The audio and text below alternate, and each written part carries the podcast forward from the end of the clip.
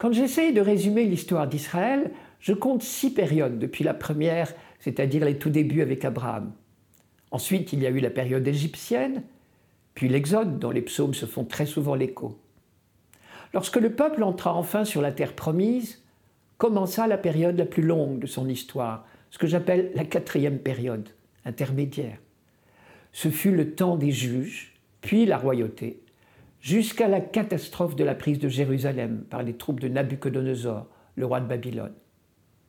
Les psaumes sont des prières, c'est entendu, pas des leçons d'histoire, mais ici et là des noms à fleurs, et la prière du peuple est teintée par l'actualité, les heures de gloire et d'assurance, les heures de détresse et d'angoisse devant les ennemis du moment.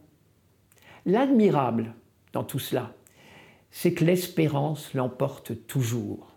Dieu jamais n'abandonnera son peuple, on le sait. Tout simplement parce qu'il l'a promis. Il nous avait promis de nous libérer d'Égypte. C'est fait. Il nous avait promis de nous conduire en terre promise. C'est fait. Il nous a promis qu'un jour la paix régnerait.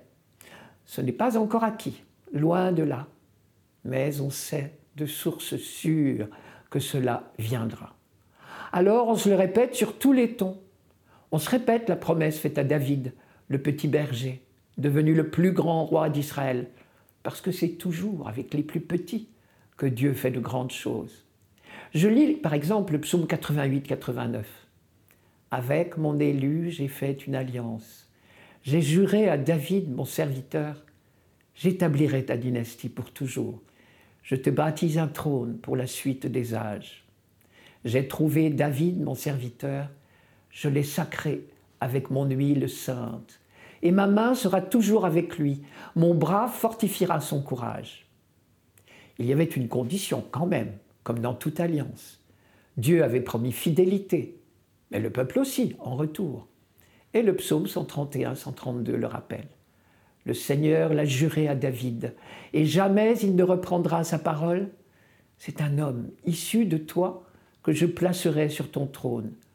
Si tes fils gardent mon alliance, les volontés que je leur fais connaître, leurs fils, eux aussi, à tout jamais, siégeront sur le trône dressé pour toi.